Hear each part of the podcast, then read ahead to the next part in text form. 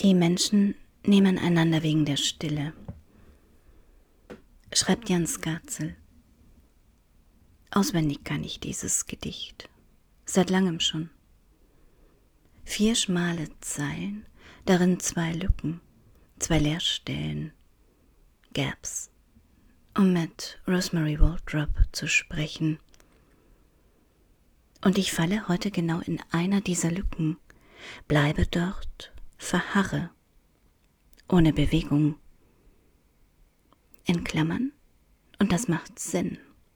Klammer zu. Denke auch, dass ich spät dran bin mit dieser Podcast-Folge, dass auch das seinen Grund hat, dass ich das weiß. Dass es mir diesmal nicht so leicht fällt, weil die Zeit gerade so dicht ist, so viel passiert. Manchmal in einer Langsamkeit, in einem Einprägen des zu Erlebenden, dass ich nicht so richtig weiß, wohin mit mir selbst, mit meinem Gegenüber. Die Menschen nehmen einander wegen der Stille.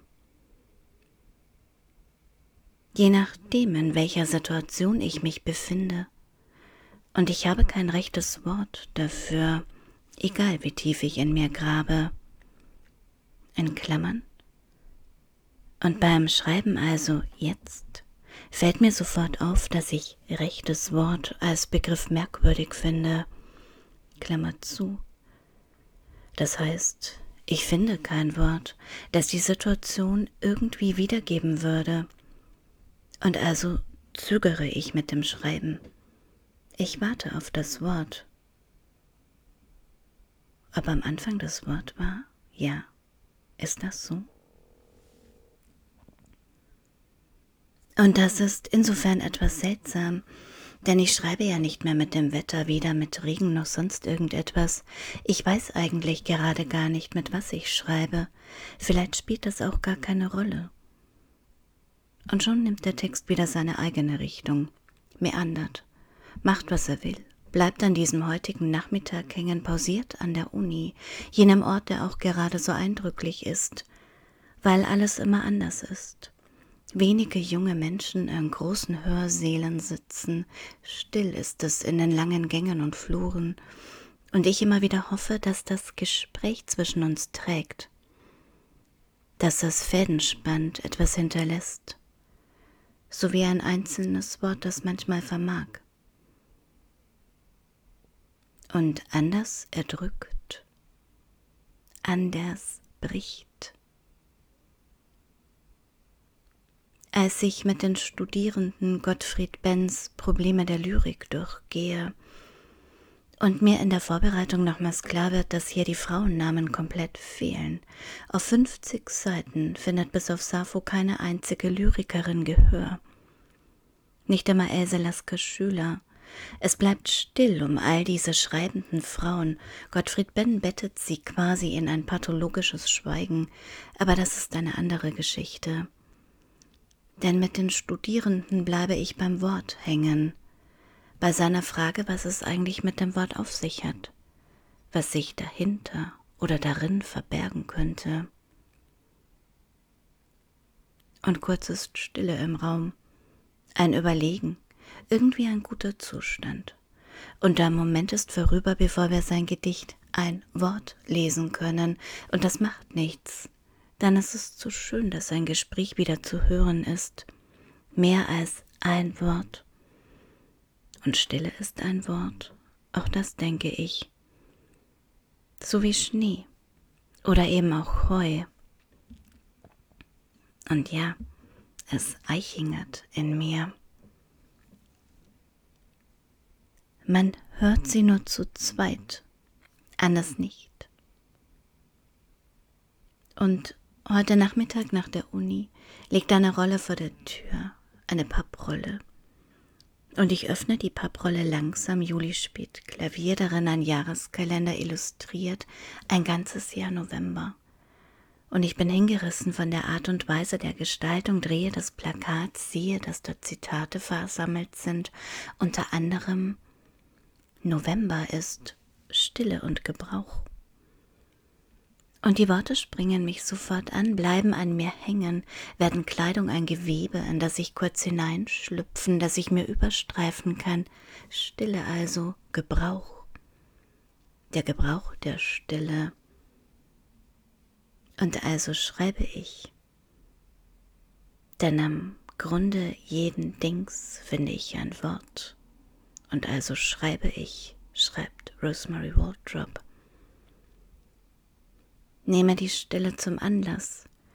Gebrauche sie also für mich, für diesen Text, nehme sie als Wort. Von Herrschen oder Heilig gerade keine Spur, so wie ich es im Wortschatzportal Leipzig nachlese, im Gegenteil.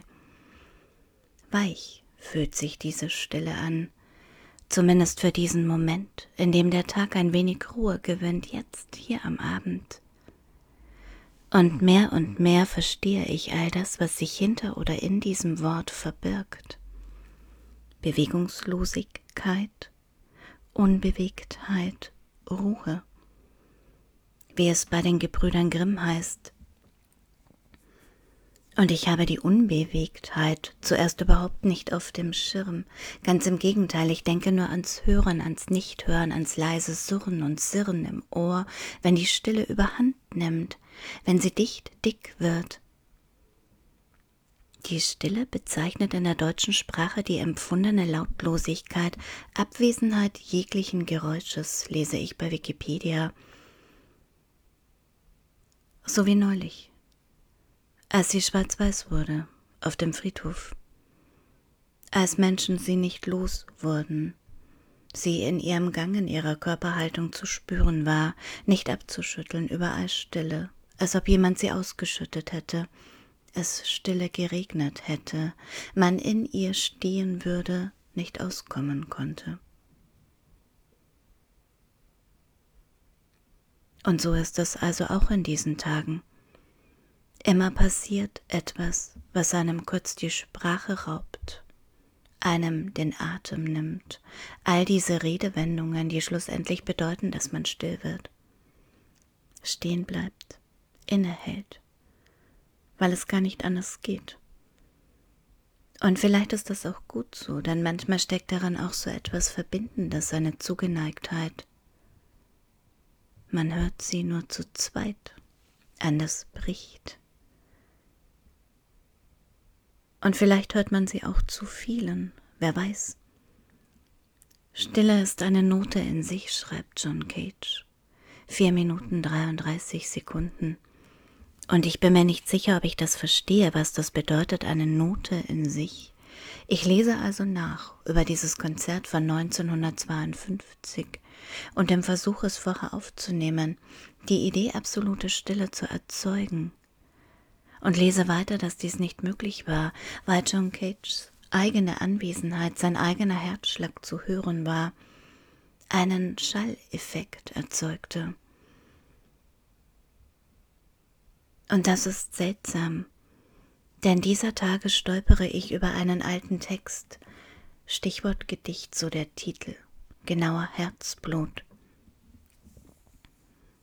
Und jedes Wort beginnt mit einem Buchstaben des Stichworts, wie ein Herzschlag seltsam. So vieles hat dieser Tage mit Herz zu tun. Ich schreibe. Haben einen Ritzen Zeit.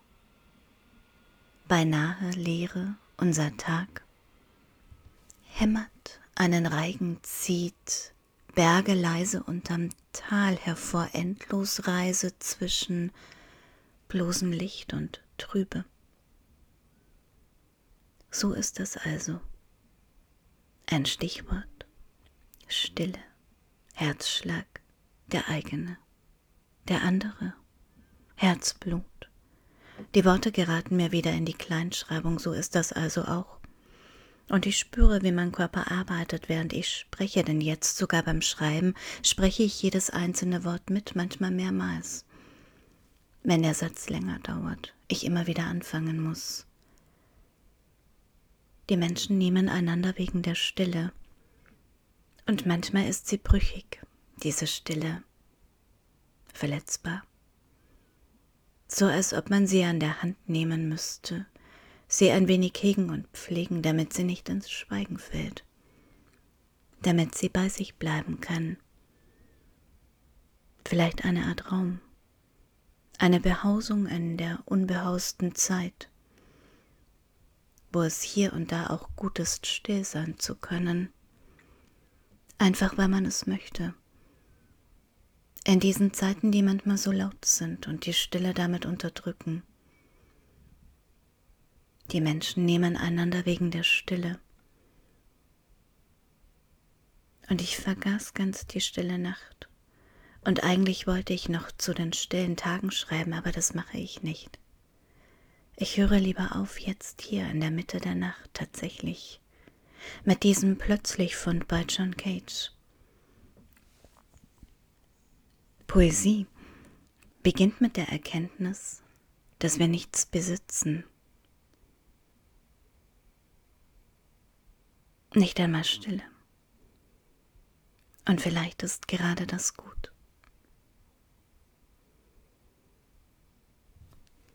Allen die nötige Stille, die sie dieser Tage brauchen.